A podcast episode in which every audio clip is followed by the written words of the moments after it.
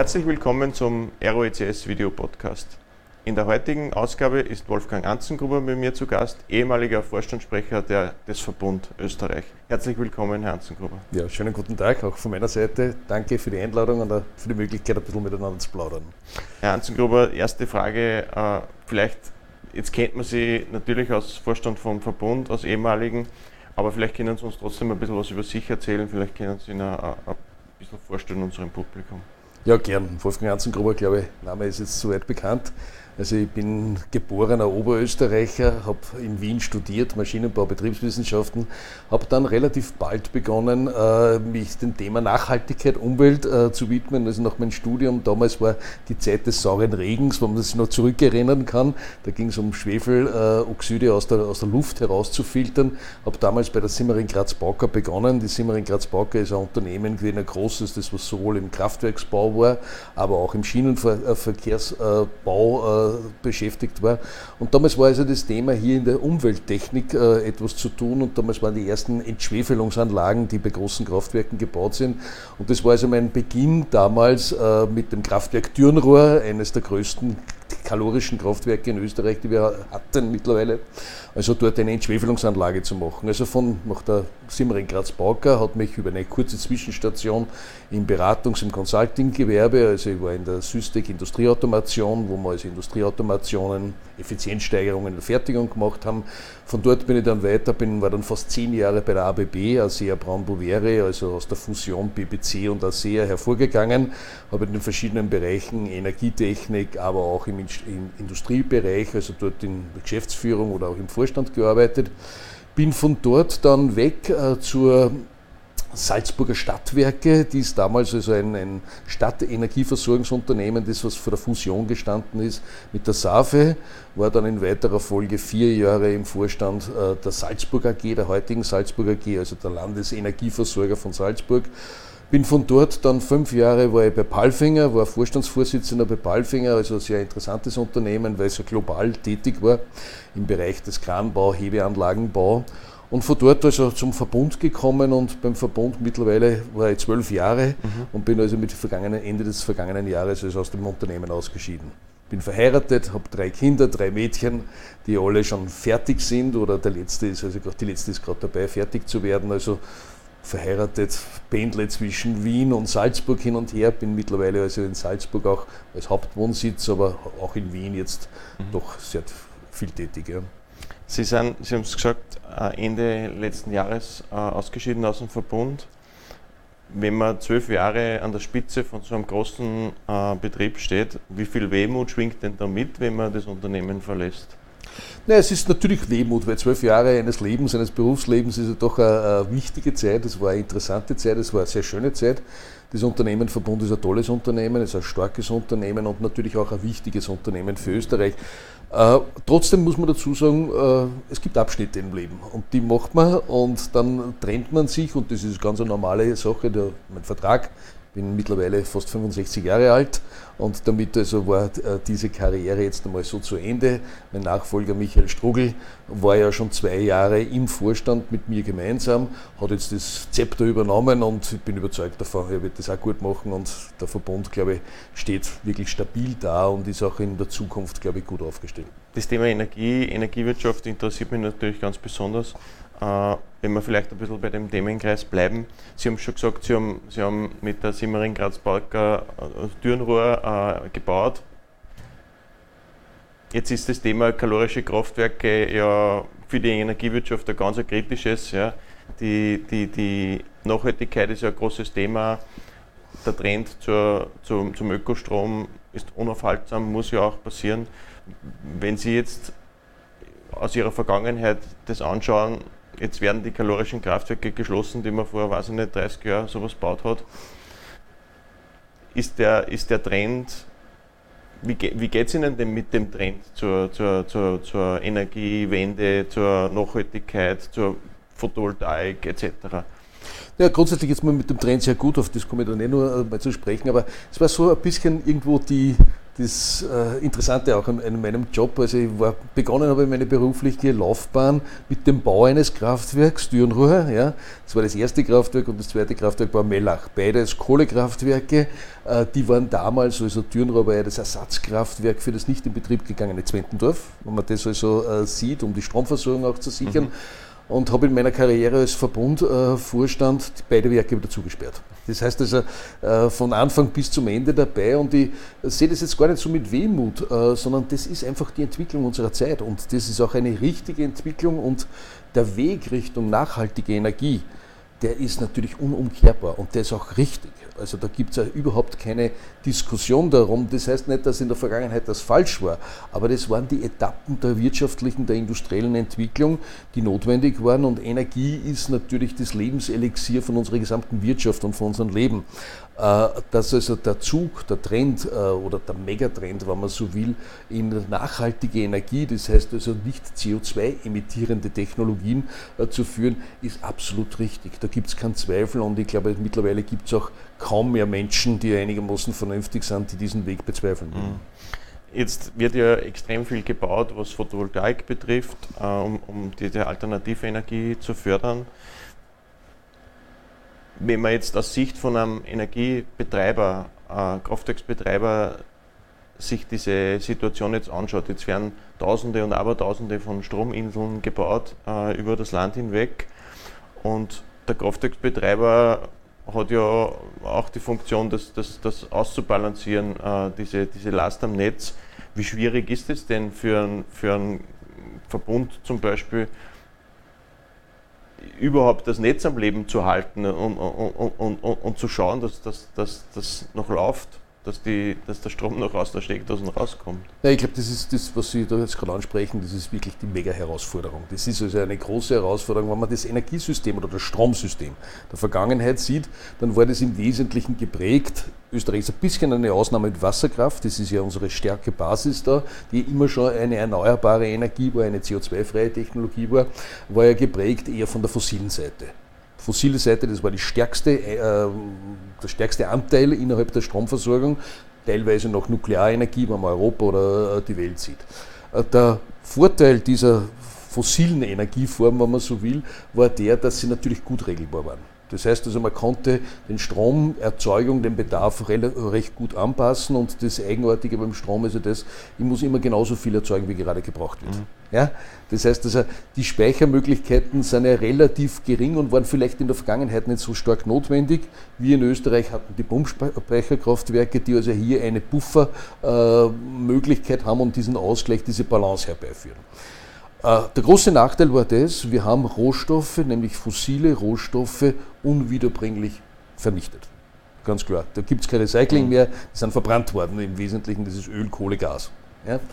Äh, jetzt in der neuen Seite und wo wir Richtung äh, der erneuerbaren Energie gehen, die ist natürlich jetzt sehr stark geprägt. Österreich starke Basis Wasserkraft, das ist nach wie vor, sage ich mal, unser Schatz, wenn man so will, unser erneuerbarer Energieschatz. Aber natürlich mit Wind, Photovoltaik, Biomassen, äh, Solarthermie, also diese ganzen äh, Themenbereiche, die haben einen Nachteil, wenn man so will, neben den vielen Vorteilen, dass sie also hier nichts emittieren und, und keine äh, Zerstörung der Umwelt herbeiführen, den Nachteil, dass der Strom halt so erzeugt wird, wie die Sonne scheint oder wie der Wind geht. Mhm. Ja?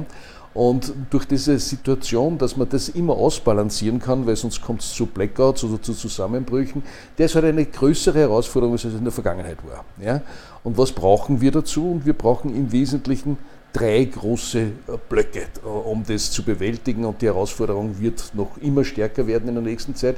Das ist auf der einen Seite, wir brauchen Netze. Wir brauchen Infrastruktur, um den Strom, dort wo er erzeugt wird, dorthin zu bringen, wo er gebraucht wird. Das ist das Thema, weil das nicht immer zusammenpasst, dass er nicht dort erzeugt wird, wo er ist, weil die mhm. Bedingungen von Sonne und Wind anders sind.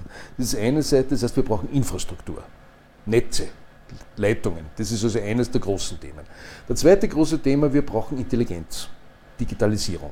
Viel, viel stärker, als was man es früher gebraucht hat, um einfach den Kunden, den Nutzer von Strom auch in das System mit hineinzubringen und seine Flexibilität zur Stabilisierung des Systems auch mitzunutzen. Das ist also Demand-Side-Management, ist also so der Fachbegriff, wo man sagt, okay, hier können wir Flexibilitäten, die es gibt über Elektroautos, über verschiedene andere Verbraucher, äh, hier Stabilisierung beizutragen. Und der zweite, dritte große Punkt ist, wir brauchen Speicher. Und das ist eine der großen Herausforderungen, weil wir uns schon bewusst werden müssen, wenn wir aus der fossilen Welt richtigerweise uns entfernen, gar keine Frage, dann haben wir keinen Energieträger mehr. Unsere Energieträger bisher waren Öl, Kohle, Gas, die konnte man lagern, die konnte man speichern und konnte man nutzen, wenn man es gebraucht hat. Jetzt haben wir, Strom ist kein Energieträger im eigentlichen Sinn. Mhm. Das heißt, wir brauchen jetzt Energieträger, um jetzt speichern zu können, um buffern zu können und Ausgleichsenergie oder Engpassmanagement auch zu betreiben. Und das ist also eine der großen Herausforderungen. Gibt es äh, im Wesentlichen drei große Gruppen, wo man hingehen kann mit Speichern. Das eine sind Pumpspeicherkraftwerke, da sind wir in Österreich natürlich gesegnet, aber trotzdem, wir werden mit den Ressourcen, mit den Kapazitäten, die wir haben, nicht die Aufgabe voll erfüllen können. Wir können ein Drittel in Österreich in etwa mit Pumpspeicherkraftwerken an Balancierung, Stabilisierungsenergie mhm. machen. Wir werden Batterien brauchen, Großbatterien, die also hier stark in dem Bereich der Kurzzeitspeicherung äh, was machen können. Aber insbesondere glauben wir und wir sind ziemlich überzeugt und nicht nur in Österreich, es wird die Wasserstoffwirtschaft sein. Mhm. Das heißt, aus erneuerbaren Strom Wasserstoff aus Wasser zu erzeugen, aus der Elektrolyse. Und diesen Wasserstoff können wir auf der einen Seite einsetzen, um zu speichern. Auf der anderen Seite, wir können daraus auch wieder verstromen, zwar mit Verlusten, aber es geht. Und wir können direkt zur Dekarbonisierung der Industrie beitragen. Das heißt, äh, Kohle oder Öl oder Gas zu substituieren als Wasserstoff ist ein erneuerbares Gas. Und das wird die große technologische Facette der nächsten Jahrzehnte wahrscheinlich sein, die Wasserstoffwirtschaft, die derzeit gerade in, in, auf der ganzen Welt, aber insbesondere in auch Europa. Wir sehen natürlich Wasserstoff, also die ersten Anwendungsgebiete für Wasserstoff äh, sehen wir sehr stark in der Industrie. Mhm. Das heißt also auf der einen Seite Düngemittelindustrie, braucht man viel Ammoniak, hat die Basis Wasserstoff. In der Petrochemie, das heißt zur Erzeugung von E-Fuels, also von ähm, ökologischen Treibstoffen, synthetischen Treibstoffen, mhm. äh, da dazu zur Dehydrierung, die, wo man also Wasserstoff braucht. Und der dritte Bereich ist gerade die Industrie, die energieintensive Industrie, Stahl. Der Ersatz von Koks durch Wasserstoff und auf der anderen Seite natürlich auch in der sage, Zementindustrie, also in verschiedenen Seiten. Da gibt es also mhm. Themenbereiche, wo große Anwendungsgebiete sind. Die Mobilität äh, mit Wasserstoff, in der Verbindung mit Wasserstoff, sehen wir äh, hauptsächlich in den nächsten Jahren oder Jahrzehnten stärker im Heavy Trucks Bereich, mhm. also im Schwerlastbereich, nicht im Pkw. Die Logistik dahinter, Wasserstoff zu erzeugen auf der einen Seite, aber auch dorthin zu bringen, wo der Bedarfsträger ist.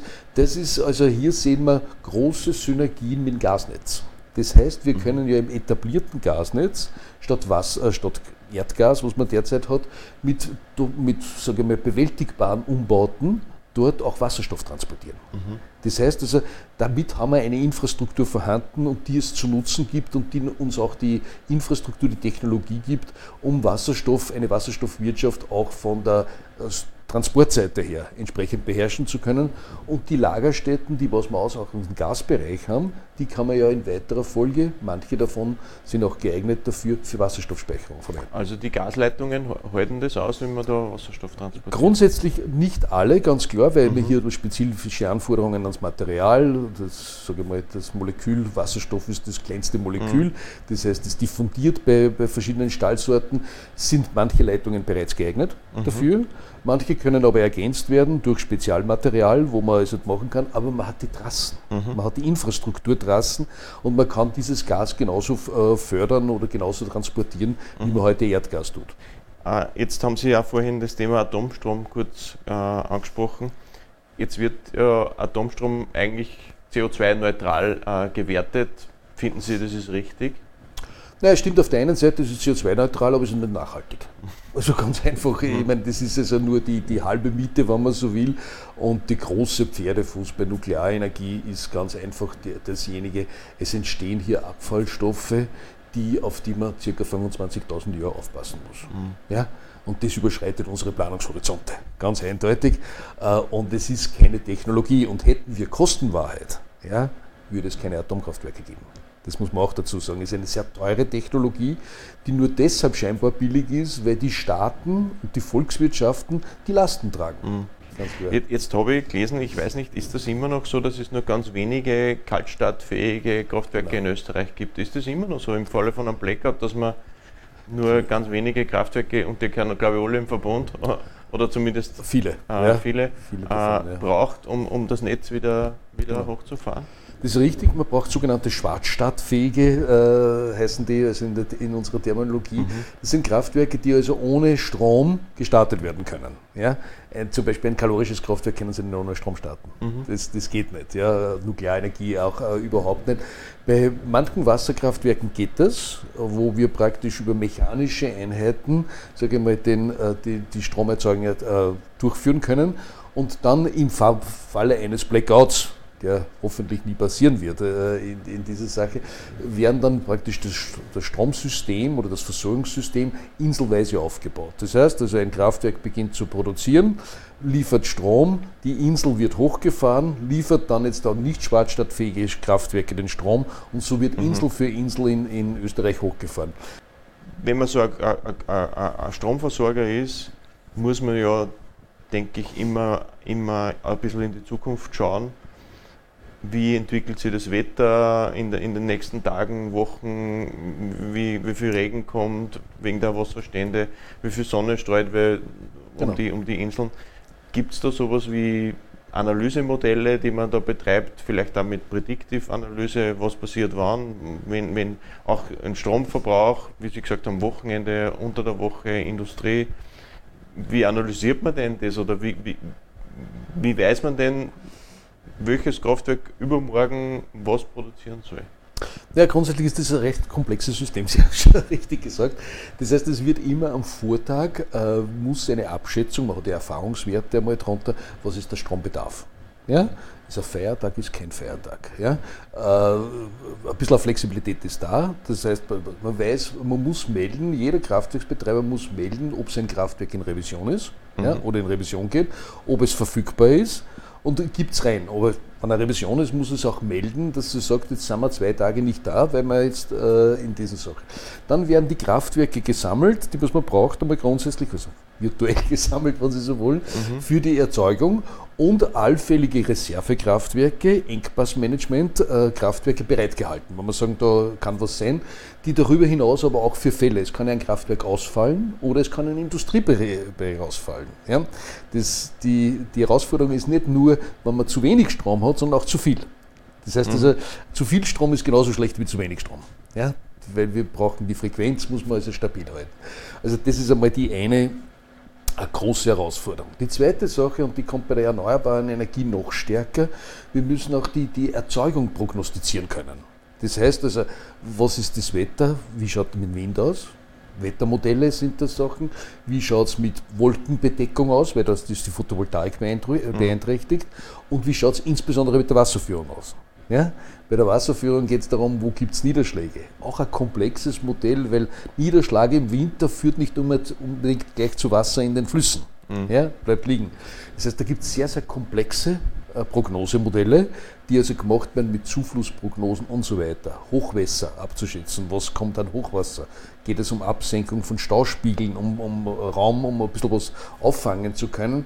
Also da wird immer noch zu, äh, zusätzlich, also viel, viel Aufwand und viel, viel Notwendigkeit sein an digitaler äh, Entwicklung, die was also dazu notwendig ist, die Prognose zu machen und was ich zuerst schon gesagt habe, die Digitalisierung werden wir insbesondere auch dazu brauchen, um die Flexibilität nicht nur auf der Erzeugungsseite zu haben, sondern auch die Flexibilität beim Verbraucher. Und das ist also auch die, die Vernetzung zwischen Konsument und Produzent wird im Energiebereich noch stärker eine Rolle spielen. Mhm. Und das geht halt, oder da hilft uns die Digitalisierung in Form eines Werkzeugs. Glauben Sie, dass über kurz oder lang auch der Energieversorger, äh, sagen wir mal ein Elektroauto, das in der Garage steht, als Stromspeicher verwenden kann und dann geben oder nehmen kann, so wie es vielleicht die, die Nachbarschaft den Strom braucht und dann wieder befüllen, wenn, ja. wenn, das, wenn das funktioniert? Ja, das ist genau eines der Themen, wo man sagt, das sogenannte Demand-Side-Management, ja, wo man hergeht und äh, wir haben ja eines, die gesamte Energieversorgung hat sich schon entwickelt von einer fast ausschließlich zentralen Situation in der Vergangenheit zu einer zunehmend mehr dezentralen Situation. Es wird zentrale Einheiten brauchen, gar keine Frage, aber es wird das beides notwendig sein durch das, dass die Autos eher Stehzeuge sind und keine Fahrzeuge, stehen meist, äh, wenn sie am Netz hängen, haben sie dezentrales Speichervolumen äh, vorhanden. Das heißt also, mit Intelligenz kann ich durchaus, in Abstimmung natürlich mit dem Konsumenten, ja, äh, hier Strom zusätzlich speichern, ja, stärker laden, beziehungsweise bis zu einem gewissen Ausmaß auch für die dezentrale Versorgung und Stabilisierung Strom entnehmen. Das ist also eines der großen Elemente. Da gibt es uns sehr viele Chancen und sehr viele Möglichkeiten, um hier die Aufgabenstellung auch zu bewältigen. Da wird wahrscheinlich heftig geforscht oder an diesen ja, Möglichkeiten. das ist das machen. sogenannte bidirektionale Laden. Mhm. Das, was man jetzt also äh, bei äh, Elektroautos zusätzlich schon möglich ist. Das heißt, ich kann nicht nur Strom hineingeben, sondern ich kann auch Strom herausnehmen. Und das nächste ist das, dass der Gesetzgeber auch jetzt die Möglichkeit geschaffen hat, die sogenannten Energy Communities zu machen. Ja? Dass wir die Probleme, Versorgungsprobleme oder Versorgungsherausforderungen auch dezentral lösen. Bisher war es so, war das Problem, dezentral. Man musste die zentralen Einheiten hochfahren, um die dezentralen Probleme oder Herausforderungen zu mhm. lösen. Ja? Mhm. So geht man eher davon aus, dass man hier diese Inseln, quasi die Verbraucherinseln, in sich einmal stabilisiert und nur die großen Aufgabenstellungen durch zentrales Management dann bewältigt. Also da gibt es sehr viele Möglichkeiten, das was auch die Effizienz der Stromerzeugung und der Stromversorgung mhm. auch stärken kann. Abschließende Frage noch vielleicht zur Energie, Energieversorgung. Jetzt haben wir ja ein paar Mal schon gelesen, dass wir knapp am, am, am Blackout gestanden sind. Äh, Sie haben schon gesagt, die Netze ist problematisch, das muss ausgebaut werden. Aber wo, was tut denn die Energiewirtschaft zum Thema Blackout-Prävention, dass uns nicht wirklich einmal passiert, dass, man, dass der Strom ausfällt und dann vielleicht mehrere Tage äh, wir ohne Strom leben müssen? Grundsätzlich ist das Stromsystem ja nicht ein nationales System, sondern ein europäisches System. Das heißt also, äh, wir hängen ja in, ganz Europa vernetzt zusammen und die, äh, wir müssen ja uns auch Gedanken machen, was passiert, wenn in einem anderen Land was passiert.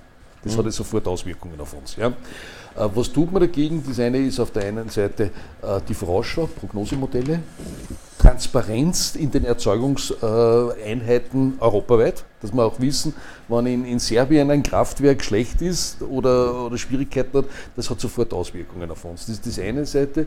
Das zweite ist natürlich die Flexibilität, die wir über Speicher brauchen, um im, im, im Notfall oder im Ernstfall intervenieren zu können. Und das dritte sind sogenannte Engpassmanagement-Kraftwerke. Da gibt es ja in Österreich, das sind im Wesentlichen noch die thermischen Kraftwerke, die Gaskraftwerke, die eigentlich nicht mehr zur Regelenergieversorgung da sind, sondern nur mehr Feuerwehr spielen. Mhm. Das heißt, sie stehen da und warten oder stehen bereit, also wenn hier ein Bedarf ist, um Strom in das System hineinzugeben. Das ist die sogenannte positive Reserve, das heißt, die bringt rein. Wir brauchen aber auch die negative Reserve. Das heißt, wer ist bereit, Strom aus dem System zu nehmen, mhm. wenn zu viel im System ist. Ja? Und deshalb brauche ich Speicher. Also die Pumpspeicher natürlich gut geeignet, weil man da sagen, mhm. da kann ich mit einem Schwung viel Strom aus dem System nehmen und speichern mit einem hohen Wirkungsgrad. Oder ich muss in Batterien gehen oder auch in Elektrolysen. Das ist also die Zukunft, die man dann auch mitnutzen wird können. Mhm. Sie haben vorhin gesagt, das Thema Nachhaltigkeit ist, ist, ist äh, eines Ihrer Themen. Äh, jetzt habe ich gelesen, Sie haben einen neuen Job. Ja.